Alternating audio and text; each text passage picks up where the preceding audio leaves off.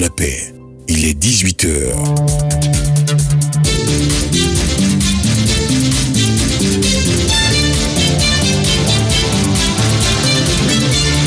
Le bulletin de 18h. Mel Emmanuel. 18h à Dougloupalignoa dans le Gol, district autonome du Godibois et en temps universel. Bonsoir à tous. Le Conseil des ministres de ce mercredi annonce au nombre des priorités du gouvernement ivoirien pour 2024 la finalisation de deux barrages hydroélectriques. Actualité sur le continent, en République démocratique du Congo, des centaines de femmes ont manifesté ce mercredi à Kinshasa pour dire stop à la guerre dans l'est du pays. Et ce bulletin se refermera avec un dossier d'actualité sur l'impact de la Coupe d'Afrique des Nations sur les recettes des commerçants à Daloa. Soyez les bienvenus sur Radio de la Paix. Un conseil des ministres présidé par le chef de l'État Alassane Ouattara s'est tenu ce mercredi 14 février 2024 au palais de la présidence au plateau. De nombreux décrets et communications ont été adoptés. Le point de la feuille de route 2023 et les projets prioritaires de 2024 du gouvernement ont retenu l'attention de notre reporter Jean-Claude Mabéa. Le bilan de la feuille de route du gouvernement pour l'année 2023 a été présenté par le ministre Amadou Koulibaly, porte-parole du gouvernement. À fin 2023, 793 activités et 287 réformes ont connu une mise en œuvre effective ou partielle conformément au chronogramme arrêté, soit un taux d'exécution physique global de 69,8%, dont 72,2% pour les projets et 62,7% pour les réformes. Il a ensuite dévoilé les priorités du gouvernement pour 2024. L'accent sera mis sur la finalisation des projets prioritaires et structurants, notamment le quatrième pont, la section 1 longue de 26 km de la voie de contournement de la Y4 d'Abidjan, ainsi que les autoroutes de sortie est et ouest d'Abidjan et les barrages hydroélectriques de Gribo-Popoli et de Sengrobo Le gouvernement prévoit également de poursuivre ses efforts de mobilisation de ressources intérieures avec le renforcement du recouvrement des recettes de services pour le financement des différents programmes. En outre, l'institutionnalisation de l'économie sociale et solidaire, la révision des mesures de lutte contre la traite des personnes et l'accélération de l'opérationnalisation de la réforme de la CMU seront également priorisées afin d'assurer l'effectivité des prestations des soins. À noter que le prochain Conseil des ministres est prévu pour le 28 février 2024. De la présidence, nous partons au Conseil supérieur de la magistrature où s'est tenue une double cérémonie de présentation de vœux, mais surtout de présentation de ses missions. C'était l'occasion pour son président de lancer un appel vibrant à tous les justiciables de Côte d'Ivoire pour qu'ils apportent leur pierre à l'édifice pour une justice impartiale pour tous. Écoutons Mamadou Koné. Si la justice marche mal, c'est le peuple du Côte d'Ivoire qui est en danger. Donc je lance cet appel à tout le peuple du Côte d'Ivoire d'aider la justice à ce qu'elle marche bien. Ce qu'on remarque en Côte d'Ivoire, c'est que tout le monde est d'accord avec le principe de l'indépendance de la justice, à condition que cette indépendance ne s'applique pas à lui. On veut que les juges soient indépendants. Mais le jour où on est intéressé par un dossier en justice, ah, il faut qu'on vienne intervenir auprès du juge pour qu'on libère celui qui a tué, pour qu'on libère celui qui a détourné. Et quand on obtient, on est heureux. Mais tout ça, ce sont des atteintes à l'indépendance de la juge. Si ça continue comme ça, la justice ne sera jamais indépendante. Donc tout le monde doit se sentir concerné par l'indépendance de la justice. Les juges eux-mêmes, les magistrats, mais également le peuple de Côte d'Ivoire, qui doit comprendre que cette affaire d'indépendance, c'est l'affaire de tout le monde.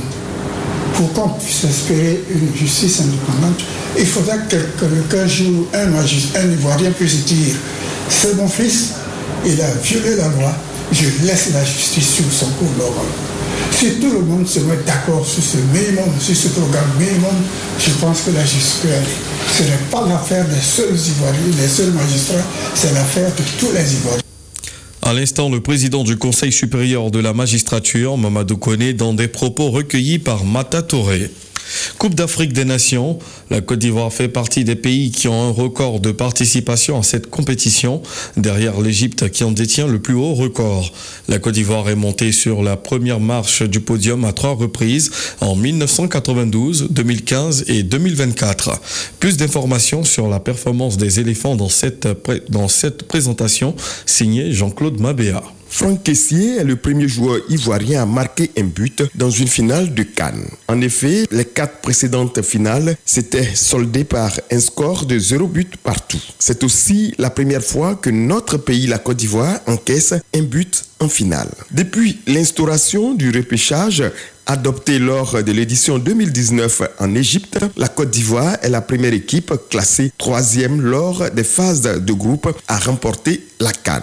La Côte d'Ivoire est le premier pays à avoir remporté une Cannes édition 1992 sans encaisser de but. La Côte d'Ivoire est le premier pays à remporter une Cannes après avoir perdu 4 buts à 0 en match de poule. Après l'Égypte, l'Éthiopie, le Ghana, le Soudan, le Nigeria, l'Algérie, l'Afrique du Sud et la Tunisie, la Côte d'Ivoire est le neuvième pays à remporter le tournoi à domicile. En 34 éditions de la Cannes, la Coupe a été remportée 12 fois par le pays organisateur. Depuis le sacre du Nigeria en 1980, la Côte d'Ivoire est la première équipe de l'Afrique occidentale à remporter la Cannes à domicile. Depuis son élargissement à 24 participants en 2019, la Cannes a été remportée par euh, des sélectionneurs nationaux. Jamel Belmadi avec l'Algérie en 2019, Aliou Cissé avec le Sénégal en 2021 et le dimanche dernier, Faye Emers avec la Côte d'Ivoire en 2023. La Côte d'Ivoire est la première équipe à changer d'entraîneur pendant une phase finale de Cannes. Mieux, elle a remporté le tournoi malgré ce changement.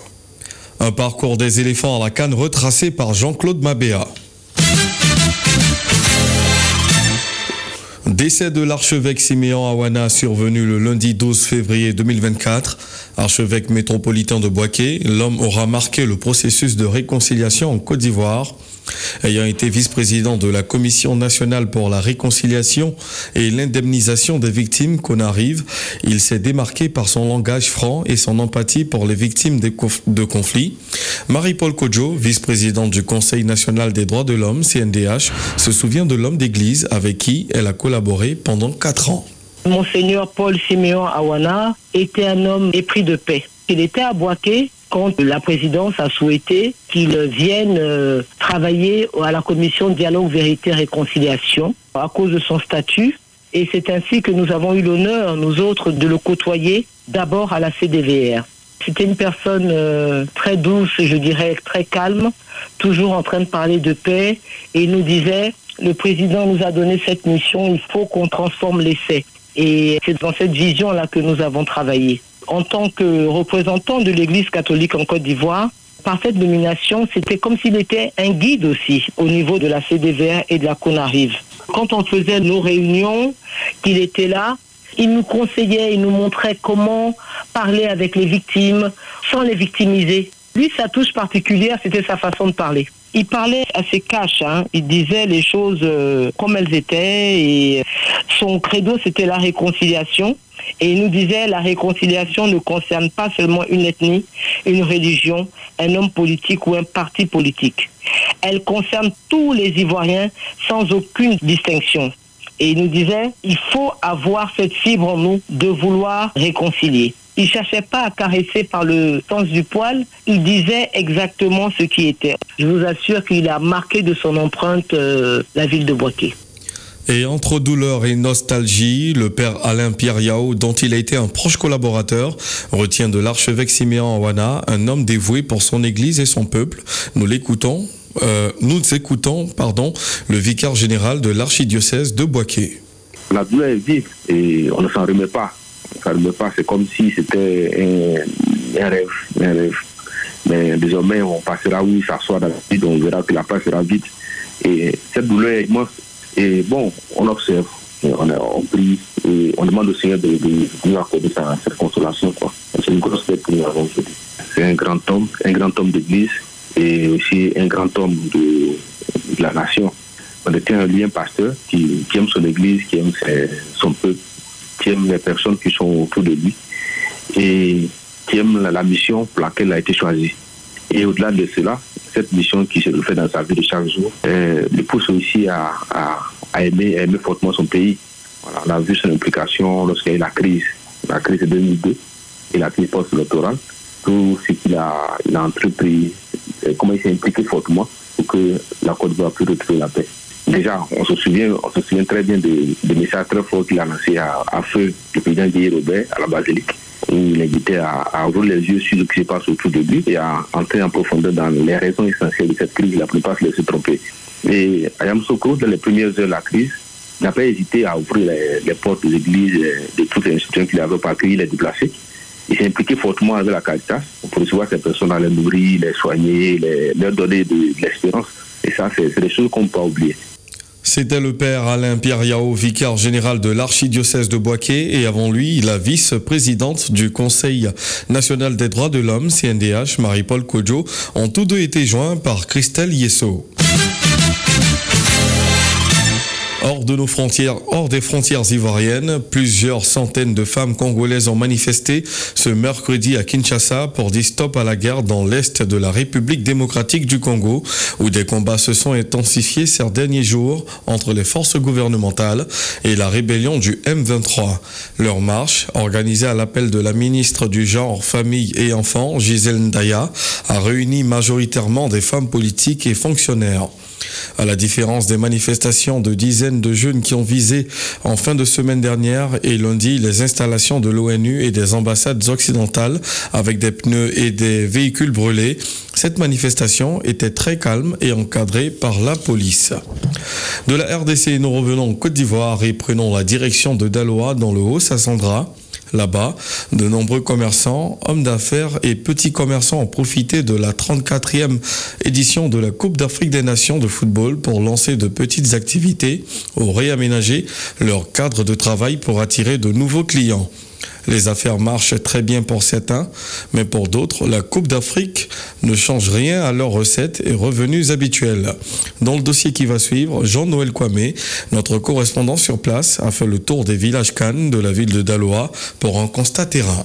Situé en face d'un village Cannes au quartier Lobia, Touré Hassan fait habituellement des impressions et des photocopies de documents. La Cannes n'a pas eu d'impact sur moi, mon activité. C'est toujours la même recette. Malgré le fait que nous soyons à côté d'un village Cannes, on n'a pas eu d'impact. À côté de lui, Bamba Adama, vendeur d'imprimantes, a réaménagé son cadre de travail pour espérer attirer plus de clients. La venue de la Cannes, il n'y a eu pas grand impact sur la vente de mes imprimantes. Ça a toujours été les mêmes clients les mêmes sorties, les mêmes entrées. Raison pour laquelle j'ai mis un petit écran juste devant mon entreprise pour pouvoir attirer au moins la clientèle. Il y a des personnes, des nouvelles têtes qui viennent s'informer au fur et à mesure. Ça m'a permis d'avoir des éventuels clients aussi. CD Manga, quant à lui, a ouvert une supérette quelques mois avant le début de la Coupe d'Afrique et ses affaires marchent parfaitement. Vu qu'il y a le village Cannes à côté, il y a du monde, ils vont boire, ils vont manger, c'est bon pour le business. Quand il n'aura plus le village Cannes, ceux qui viennent d'ailleurs pour voir les matchs, eux aussi consomment. Et ils viendront pas. Avec nos clients habituels, bon, ça va aller. Quant à Yao Akissi Dominique, étudiante, elle a saisi l'occasion de cette canne pour démarrer une activité génératrice des revenus avec une de ses amies. On a décidé de faire une petite activité de panini pour pouvoir nourrir ceux qui viennent regarder le foot. On a investi 120 000 comme ça. Cette autre étudiante a quant à elle eu l'ingénieuse idée de confectionner des gadgets pour les supporters de l'équipe nationale. Hans Victor Je confectionne des bracelets personnalisés. Il y a des perles de 1000 francs, 500 francs également. Certains n'ont pas la possibilité de s'acheter un maillot. Et donc, avec 500 francs, 1000 francs, on peut sublimer son bras aux belles couleurs de la Côte d'Ivoire. Lorsqu'il y a des matchs, je peux vendre environ 10 à 15 000 francs. Je peux aller jusqu'à 25 à 30 000 par jour. De nombreux hommes d'affaires dans la ville ont investi dans des buvettes, des caves et des maquis à l'image de Michel Batté, promoteur d'un village Cannes à Daloa. On a démarré avec le premier match de la Côte d'Ivoire. La rentabilité n'est pas au maximum. On n'est pas les seuls ici. Et puis il y a l'affluence quand la Côte d'Ivoire joue. On a voulu faire ça, donc on continue à le faire. Ça va pas bien, mais on est quand même là. Comme on le voit, la Coupe d'Afrique a diversement profité à des petits commerçants et grands hommes d'affaires à Daloa. Certains en ont profité pour démarrer des activités génératrices de revenus et espèrent développer et pérenniser leur activité après cette 34e édition de la Coupe d'Afrique en Côte d'Ivoire. Jean-Noël Kwame, Daloa, Radio de la Paix. Nous voici arrivés au rappel des titres de ce bulletin. Le Conseil des ministres de ce mercredi annonce au nombre des priorités du gouvernement ivoirien pour 2024 la finalisation de deux barrages hydroélectriques. Et puis actualité sur le continent en République démocratique du Congo, des centaines de femmes ont manifesté ce mercredi à Kinshasa pour dire stop à la guerre dans l'est du pays. J'ai pris beaucoup de plaisir à vous présenter ce journal. Merci de rester sur Radio de la Paix pour la suite de nos programmes.